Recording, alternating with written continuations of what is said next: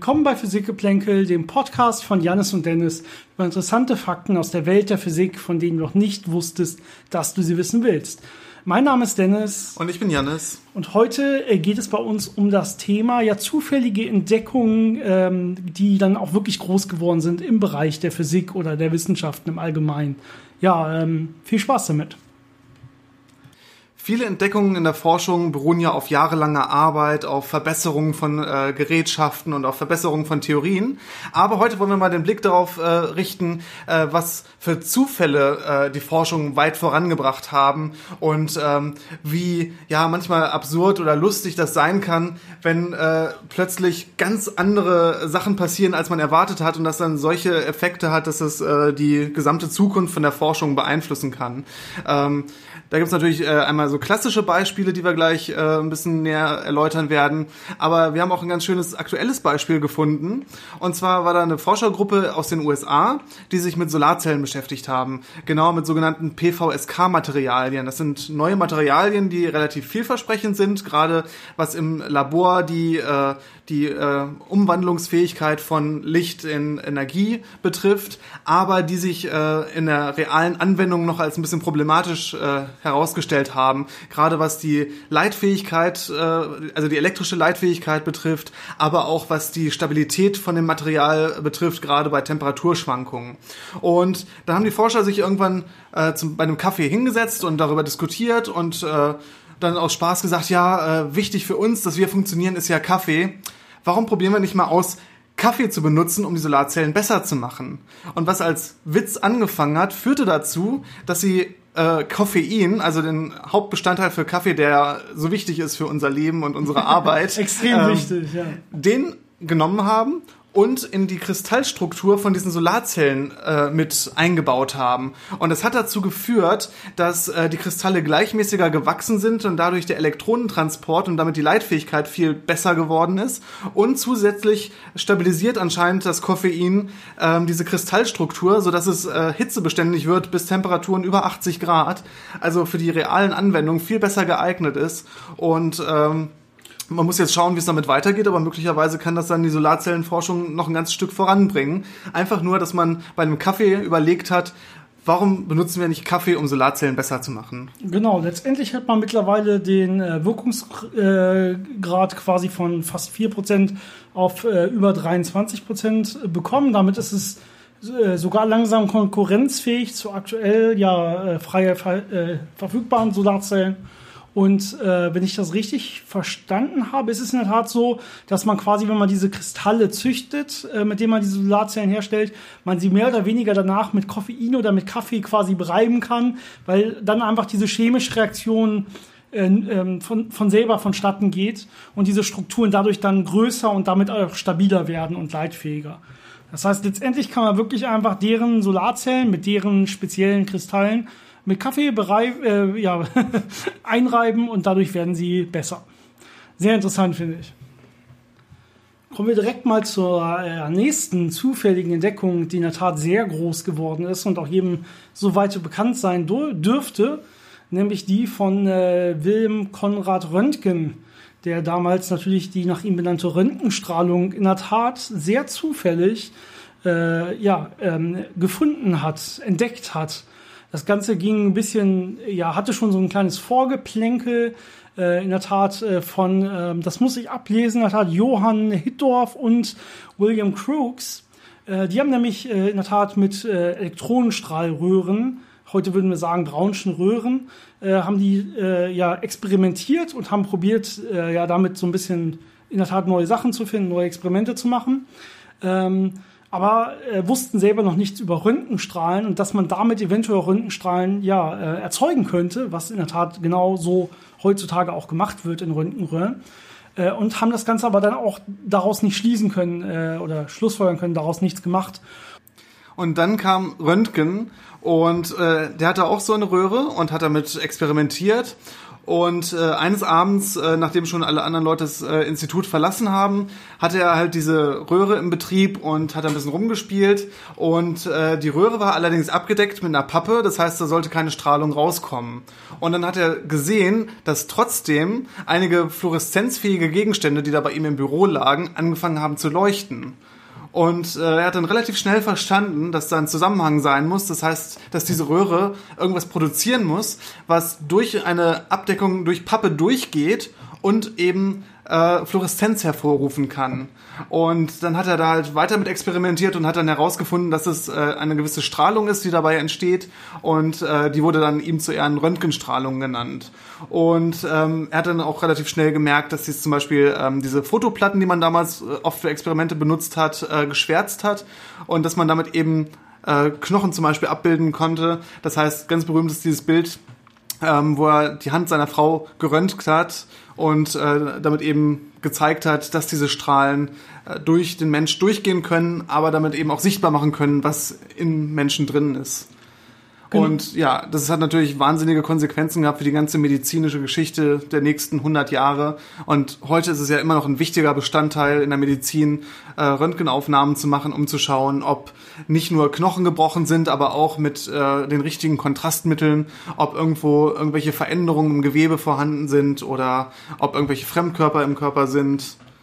Genau. Äh, damals konnten die es leider noch nicht ganz so gut äh, dosieren wie wir heutzutage. Wir probieren ja heute möglichst den, äh, ja, den Patienten möglichst wenig Strahlung auszusetzen und Strahlenbelastungen auszusetzen.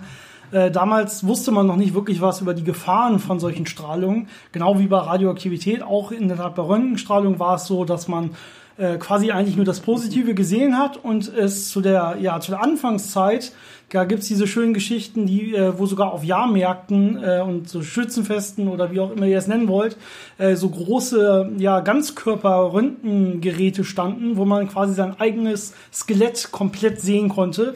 Und zwar nicht mit Dosen, die wir heute dafür nutzen würden. Und selbst das würden wir heute den Leuten nicht antun, wenn sie nicht wirklich was Ernsthaftes hätten und zum Beispiel ein CT müssen oder so.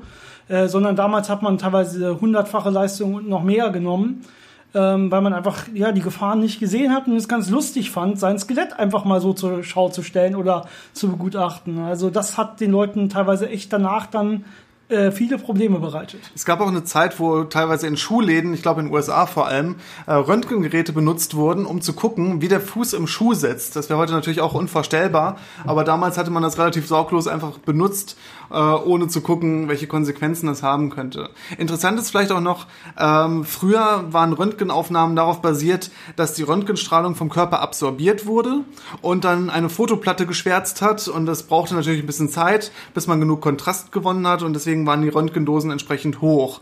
Mittlerweile benutzt man äh, digitale ähm, Detektoren für die Röntgenstrahlung und äh, hat auch Röntgengeräte, die nicht mehr darauf basieren, dass man Absorption hat, sondern einfach nur, dass die Röntgenstrahlung eine Phasenverschiebung hat, also leicht verzögert wird durch den Körper und dass man das dann detektiert. Und das heißt, man braucht viel weniger Röntgenstrahlung, um vernünftige Bilder zu bekommen. Deswegen ist es mittlerweile schon äh, gerade bei so kleineren Röntgenaufnahmen relativ ungefährlich und äh, vergleichbar mit einem äh, Flug irgendwo, vielleicht nach Amerika. Also äh, die Strahlenbelastung ist da nicht mehr ganz so hoch. Meist sogar deutlich schwächer. Also äh, gerade Langstreckenflüge sind meist noch die äh, höchsten Strahlenbelastungen, die der Mensch heutzutage so begegnet.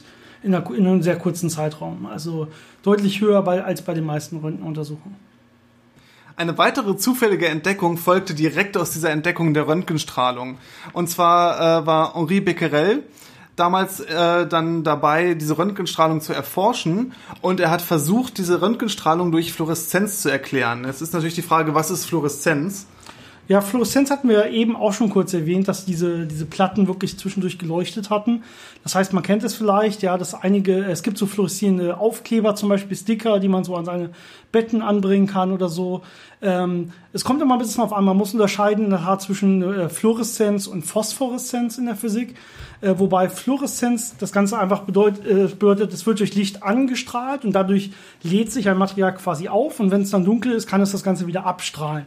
Das passiert normalerweise ähm, so dass man wirklich einfach durch Licht Elektronen anregt auf höhere Energieniveaus und die dann einfach spontan, äh, sobald das Licht weg ist, mit einer gewissen mittleren Lebensdauer wieder runterfallen können und dadurch dann wieder dieses Licht in äh, ja, beliebige Richtungen letztendlich wieder aussenden können. Äh, bei der Phosphoreszenz ist es in der Tat so, dass diese ähm, Übergänge äh, halbwegs, man sagt, dass verbotene Übergänge sind. Das heißt, die Lebensdauern sind deutlich länger. Also es gibt dann nur so quantenmechanische Tunneleffekte oder so, wodurch das dann trotzdem noch passieren kann. Aber letztendlich ist es so, dass diese Phosphoreszenz, also die phosphoreszierenden Objekte, die von Licht äh, bestrahlt werden, die können über mehrere Stunden oder sogar Tage strahlen und äh, die äh, Fluoreszenzobjekte strahlen teilweise nur ein paar Minuten lang oder müssen sogar kontinuierlich mit Licht bestrahlt werden, sodass sie dann auch weiter leuchten können an der Stelle. Genau, und jetzt dachte Becquerel, dass das äh, die Ursache von Röntgenstrahlung sein könnte. Und deswegen hat er damals Uransalz genommen, weil bekannt war, dass Uransalz, wenn es mit Sonnenlicht bestrahlt wurde, fluoresziert. Und dann war das Ziel, äh, Uransalz zu beleuchten und diese Fluoreszenz mit Hilfe von wieder diesen Fotoplatten, die dann geschwärzt sind, wenn sie äh, Licht ausgesetzt sind, ähm, eben sich diese Schwärzung anzuschauen. Und dann wurde das Wetter schlecht und es gab keinen Sonnenschein und er konnte diese Experimente nicht machen, ähm, hat aber ein bisschen nachlässig die Uranpräparate äh, einfach auf den Fotoplatten liegen lassen. Und als er wiederkam, hat er festgestellt, dass ohne Sonnenanregung, also ohne die Möglichkeit von Fluoreszenz, trotzdem diese Fotoplatten geschwärzt wurden. Und äh, natürlich, äh, was er damit entdeckt hat, zufällig, ist Radioaktivität. Also das Uran hat äh, Strahlung ausgesendet. Ähm, ich weiß jetzt nicht, ob das in dem Fall Alpha, Beta oder äh, Gammastrahlung war, aber eine davon. Und äh, das hat dann die äh, Fotoplatten geschwärzt. Leider hat er nicht ganz erkannt, äh, was die Erklärung dafür war. Da kam dann hinterher das Ehepaar Curie äh, ein paar Jahre später drauf, ähm, die dann sehr sorgfältig das Ganze untersucht haben und eben die Radioaktivität damit dann äh, entdeckt und beschrieben haben. Ich habe gerade mal nachgeschaut, Uran äh, 238 ist in der Tat ein reiner Alpha-Strahler. Also in der Tat wird es hier Alpha-Strahlung gewesen sein, die durch, wie wir in der letzten Folge äh, über Radioaktivität erklärt haben, die ionisierende Wirkung dann letztendlich auch ähm, Fotoplatten in der Tat anregen kann und äh, schwärzen kann. Wir können direkt mal in dieser Kette von äh, ja, zufälligen Entdeckungen weitergehen.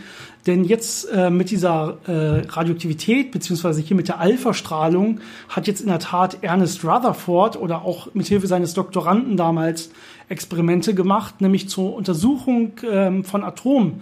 Damals äh, kannte man das äh, Borsche Atommodell noch nicht, was letztendlich einen Atomkern und Elektronen auf Kreisbahnen um diesen Atomkern äh, vorhersagt, sondern damals galt das sogenannte Thomsche Atommodell äh, oder auch Rosinenkuchenmodell, wo man sich das Ganze so vorstellte, dass es eine große positiv geladene Wolke war, in der äh, ja die Elektronen wie äh, Rosinen in einem Kuchen quasi drin geschwebt haben, drin vorgekommen sind.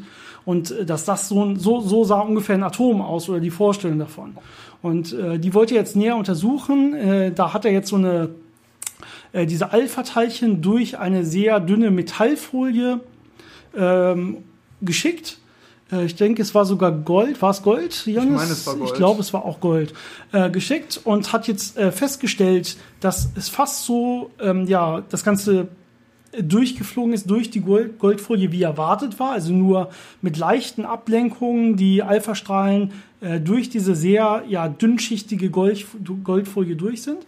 Aber ganz selten, also in, in weniger als ein Promille der Fälle, aber äh, immerhin messbar, äh, sind diese äh, Alpha-Teilchen komplett abgeprallt von der Goldfolie und äh, fast direkt wieder zurückgeflogen, also wirklich einfach reflektiert. Und das war eigentlich überhaupt nicht zu erklären mit den gängigen Atommodellen, weil so ein, so ein harter, elastischer Impulsaustausch ist da quasi gar nicht vorgesehen, sondern nur so eine elektromagnetische Wechselwirkung, so dass das Alpha-Teilchen leicht abgelenkt wird. Ja, das heißt, äh, es war zwar nur ganz selten, aber dafür ein sehr harter elastischer Stoß, das dann direkt darauf führt, dass man im Prinzip einen sehr, sehr kleinen, aber dafür sehr harten, sehr stabilen Atomkern haben muss der nur sehr selten getroffen wird, aber wenn er getroffen wird, man da wirklich nicht durch kann, sondern wirklich einfach wie bei einer Wand reflektiert wird. Ja, und das wurde durch, durch diesen Versuch wirklich gefunden, was auch äh, völlig unerwartet kam an der Stelle. Wenn wir jetzt ein paar Jahre noch weiterspringen ins Jahr 1967, äh, kommen wir zu dem Jahr, wo zufälligerweise sogenannte Gamma-Ray-Bursts entdeckt wurden. Gamma-Ray-Bursts sind äh, auf Deutsch Gammastrahlenblitze. Das sind äh, wahnsinnig energiereiche kosmische Ereignisse, die äh, eine große Menge an Gammastrahlen emittieren. Und äh, wenn man von der Erde aus guckt, sieht man dann aus einer Richtung ein sehr stark aufflammendes äh, Gammasignal. Und äh, es gibt da verschiedene Theorien äh, zur Entstehung. Es gibt auch verschiedene Arten von äh, Gamma-Ray-Bursts. Ähm, eine Art, die man äh, letztes Jahr äh, endlich erklären konnte, war, dass zwei Neutronensterne kollidieren. Das war ja eins der Ereignisse, das man mit Gravitationswellen nachgewiesen hat und gleichzeitig im elektromagnetischen Spektrum und äh, mithilfe von Gammastrahlung äh, gemessen hat und äh, das so gut korrelieren konnte, dass man sagen konnte, dieser Gammastrahlenausbruch kommt eben von dieser Verschmelzung von Neutronensternen. Das heißt, man weiß jetzt, äh, verschmelzende Neutronensterne sind auf jeden Fall eine Quelle davon. Es gibt aber auch noch andere Möglichkeiten, wie sowas entstehen kann. Ähm, aber danach hatte man gar nicht gesucht damals, sondern man hatte äh, in Amerika einen Spionagesatelliten gestartet, sogenannten Vela-Satelliten. Und der sollte nach Gammastrahlen suchen, aber von Atomtests. Das heißt, sie wollten gucken, ob zum Beispiel in Russland Atomtests stattfinden, äh, indem man da dann den Gammastrahlenausbruch von diesen Atombombenexplosionen sieht. Was man aber festgestellt hat, war, dass man Gammastrahlenausbrüche aus ganz anderen Richtungen gesehen hat, nämlich aus dem Weltall und damit dann zum ersten Mal eben diese Phänomene beobachtet hat und dann ähm, in den nächsten Jahren auch Satelliten äh, gestartet hat, mit denen man extra nach diesen Ereignissen gesucht hat, um sie wirklich gut zu untersuchen. Aber das war mal einer der Fälle, wo äh, erst eine militärische Nutzung da war und zufälligerweise für die Wissenschaftler sowas abgefallen ist. Okay, kommen wir nochmal zu einer ja, weiteren zufälligen Entdeckung und das ist in der Tat die Entdeckung von Teflon. Ähm, Teflon äh, wurde nämlich erstmal gar nicht als Teflon, wie ihr es jetzt vielleicht aus Bratpfannen oder so oder aus Töpfen kennt, äh, entwickelt und hergestellt, sondern in der Tat war es ein zufälliges Abfallprodukt bei der Herstellung von äh, Tetafluorethylen, was ein Kältemittel ist für äh, Kühlschränke oder vor allen Dingen so benutzt wurde damals. Das heißt, ähm, derjenige, der damals, und zwar der Chemiker Roy Plunkett, ich hoffe, er wird so ausgesprochen, bestimmt, der damals ähm, ja die äh, auf der Suche nach neuen Kältemitteln war und damit experimentiert hat, hat festgestellt, dass in seinem Reaktionsgefäß irgendwann äh, so etwas ausgefallen war, also ein harter Stoff zurückgeblieben ist, der nicht sein normales ähm, TFE, sein normales Kältemittel war. Und äh, letztendlich war es so, dass dieses TFE letztendlich unter Druck ähm, ja und äh, äh, mit Peroxiden nachher versehen, das ist zumindest das heutige Verfahren, das Ganze polymerisieren kann. De dementsprechend äh, heißt es auch einfach PTFE, also polymerisiertes TFE, was eigentlich nur ein ja polymerisiertes, also ja kristallin gewordenes, könnte man fast sagen, Kältemittel ist. Und äh, da wusste er natürlich auch erstmal gar nicht, wie man dieses neue Material jetzt ganz gut verwenden kann. Und äh, erst im Manhattan-Projekt, was ja das Projekt zur Erfindung der Atom, zur ersten Atombombe äh, von den USA war, äh, hat man dann gemerkt, dass man dieses Material wohl sehr gut verwenden kann als äh, Korrosionsschutz äh, bei Urananreichungen, weil es sehr ja, ähm, unempfindlich ist gegen äh, äußere Einwirkung. Und äh, später hat äh, dann in der Tat der äh, französische Chemiker Marc äh, Grégoire Grégoire. Danke, ich bin nicht so bewandert in der Sprache. Hat äh, seine Angelschnur mit äh, PTFE versehen, also mit Teflon versehen, damit sie sich einfach leichter entwirren kann. Also das macht es einfach ein bisschen glatter rot, äh, und, und äh, nicht, man kann keine Knoten mehr reinmachen direkt. Und seine Ehefrau kam irgendwann dann auf die Idee, Moment, du machst dir jetzt mal deinen Angelschnuren, ist ja ganz schön.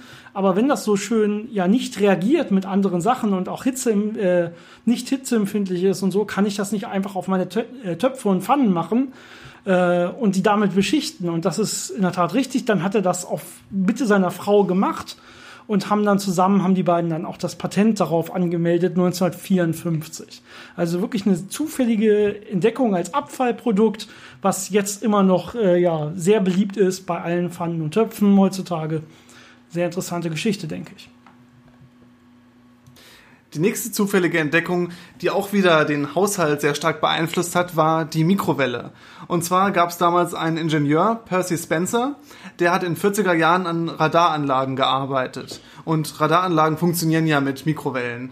Und äh, das war relativ normal, damit Kommunikation zu betreiben und äh, war alles super.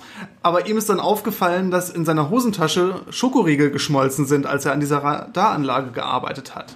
Und das ist zwar anderen Leuten auch schon mal aufgefallen, dass sowas passiert ist, aber er war der Erste, der erkannt hat, dass das möglicherweise Potenzial hätte, ähm, dass man damit Speisen erwärmen kann. Und dann hat er Tests durchgeführt mit äh, Mais, der dann aufgeplatzt ist, also Popcorn äh, hat er damit dann gemacht und er hat dann das mit Eiern getestet, die natürlich explodiert sind und äh, hat dann ein paar Jahre später den ersten Mikrowellenherd gebaut. Das war noch ein relativ großes Ungetüm, 1,80 Meter hoch, 340 Kilogramm schwer, also eher unpraktisch für die normale Küche. Ähm, aber mit den Jahren wurde es dann immer kleiner und äh, praktikabler. Und heute ist das Standard in fast jeder Wohnung, so eine Mikrowelle zu haben, mit der man sein Essen warm macht. Genau, die, die Idee bei der Entstehung oder bei dem, bei dem Bau dann dieser ersten Mikrowelle war es in der Tat, die Frequenz der Mikrowellen äh, nahe an die Frequenz von äh, der, der Schwingungsfrequenz, der Anregungsfrequenz von äh, Wasser, von dem Wassermolekül zu bringen, sodass man damit äh, Wasser quasi auf Resonanz anregen kann und damit sehr, sehr schnell Sachen mit Wasser, die Wasser enthalten, heiß machen kann. Es ist in der Tat äh, am, am, Anfang teilweise zu gut gelungen. Wenn man nämlich wirklich auf die Resonanz von Wasser geht, dann bringt man damit fast instantan jedes Wassermolekül zum Verdampfen, weil man die sehr, sehr schnell erhitzen kann. Man nennt das Resonanzkatastrophe in der Physik. Ähm, dementsprechend ist man dann absichtlich ein bisschen davon abgegangen. Also man geht ein bisschen off-Resonance, sagt man, ein bisschen weg von der Resonanz, um einen lang langsameren Energieübertrag zu haben, aber damit die Sachen wenigstens überhaupt langsam gleichmäßiger ähm, erwärmen zu können, sodass man sie irgendwann so, so einen guten Spot gefunden hat, wo man sagt, okay, äh, bei der Übertragung kann man wirklich Essen schnell, aber vernünftig warm machen in der Tat. Es hilft ja nichts, wenn man das Essen instantan warm macht, aber es dabei explodiert und man nichts mehr von dem Essen übrig hat. Genau. Ich habe übrigens gehört, äh, in den USA benutzen jetzt sogar äh, Mikrowellenkanonen, um Verbrecher und so zu fangen. Äh, ich kann mir das gut vorstellen, dass es wehtut, wenn man so eine Mikrowelle an den Kopf bekommt. Das mhm. ist hart. Entschuldigung. Ja. okay, der muss sein. Ähm, gehen wir mal zum, zum letzten Thema. Okay, also zum letzten Thema ähm, Medizin, beziehungsweise zum letzten Bereich. Da sind uns noch zwei ja, äh, zufällige ent äh, große Entdeckungen äh, eingefallen. Und die eine ist wahrscheinlich sogar relativ bekannt. Äh, die Entdeckung selber, nicht das Produkt. Die Produkte sind, glaube ich, alle bekannt, deswegen erzählen wir sie ja. Und es geht zwar, es geht hier um äh, Viagra. Viagra ist gar nicht so lange bekannt, nämlich äh, der Anfang war erst so in den 90er Jahren, 1990 also wirklich ein sehr neues Produkt, wo das Ganze an verschiedenen ähm, ja, Patienten mit Herzbeschwerden getestet wurde, als Mittel ja, gegen, gegen Herzleiden. Und letztendlich hat man gemerkt, ähm, ja, dass ganz, ganz unerwartete Nebenwirkungen hat. Und äh, die meisten äh, ja, Probanden pro, wollten die ähm, Tabletten, die restlichen Tabletten nach der äh, nach Versuchsende gar nicht mehr zurückgeben. Ja, also äh, warum auch immer hat man dann irgendwann angefangen, ähm, nochmal eine neue Versuchsreihe zu starten. Und zwar nicht mit Leuten mit Herzbeschwerden, sondern mit Leuten mit Erektionsstörungen. Und hat darin auf, daraufhin gemerkt, ah, das wirkt ja wirklich äh, sehr gut gegen Erektionsprobleme. Und hat dann erst 1998 in der Tat dieses Kunstwort Viagra ähm, entstehen lassen äh, entstehen lassen. Eine Mischung aus äh, Vigor, bedeutet Kraft und Stärke, ich lese das hier gerade natürlich ab, und äh, Niagara, nämlich donnerndes, donnerndes Wasser, ja, wie zum Beispiel die Niagara-Fälle, die, glaube ich, bekannt sein sollten. Und hat dementsprechend erst dann die Zulassung als Medikament gegen Erektionsstörungen herausgemacht. Aber ja, es ist wirklich den Leuten aufgefallen, nachdem sie Medikament gegen Herzbeschwerden geschluckt haben. Muss äh, für die Ehefrauen ein sehr interessanter Befund gewesen sein an der Stelle. Die zweite Entdeckung aus dem Bereich der Medizin kennt jeder, aber wir wollten die zum Abschluss nochmal natürlich würdigen. Und zwar äh, schon ein paar Jahre früher, ähm, wo äh, Alexander Fleming Penicillin erfunden hat oder besser gefunden hat. Ähm, Penicillin, das ist ja ein Produkt von einem Schimmelpilz und er hat damals mit Bakterienkulturen gearbeitet und äh, die eine Bakterienkultur war dann von einem Schimmelpilz befallen aus Versehen. Wie das mal passiert in einem Labor, wenn es da warm ist und ne, ein bisschen verunreinigt ist vielleicht. Und was er dann festgestellt hat, ist, dass um diesen Schimmelpilz herum keine Bakterien mehr gewachsen sind. Die sind abgestorben. Und da hat er gemerkt, dieser Schimmelpilz muss anscheinend irgendwas produzieren, was Bakterien abtötet. Und das war eben Penicillin.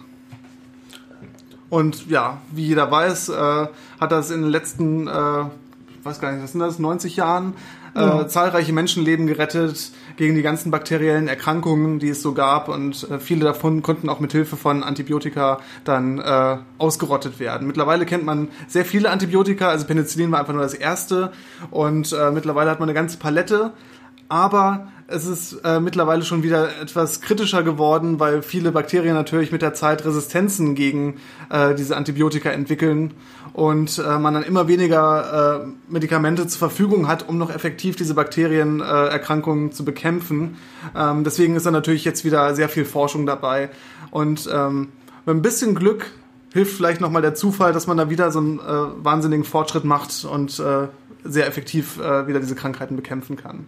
Genau, 1945 wurde übrigens zu Recht äh, für diese bahnbrechende Entdeckung auch der Nobelpreis dann verliehen äh, für die drei Leute, die daran äh, maßgeblich beteiligt waren bei der ähm, Ausarbeitung dieses Stoffes, nämlich Fleming, Florey und Chain an der Stelle.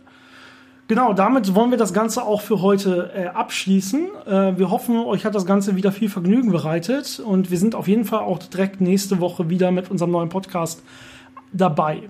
Äh, wie immer, wenn ihr, wenn ihr noch Fragen habt zu alten Folgen oder zu anderen Themen, die euch ähm, ja, so in den Kopf kommen oder wenn ihr Themenvorschläge für uns habt oder äh, konstruktive Kritik anbringen möchtet, da sind wir auch sehr offen, solange sie vernünftig konstruktiv ist, äh, sind wir auch offen, äh, Sachen zu verändern. Dann äh, könnt ihr uns natürlich wie immer auf allen Wegen erreichen.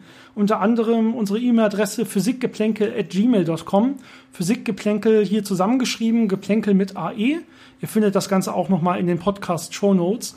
Ihr könnt natürlich über unsere normale äh, Podcast-Website gehen äh, oder in unsere Facebook-Gruppe oder auf unsere Instagram-Seite und uns da irgendwelche Nachrichten senden. Ähm, ansonsten, ja, noch eine schöne Woche und bis zum nächsten Mal. Bis zum nächsten Mal.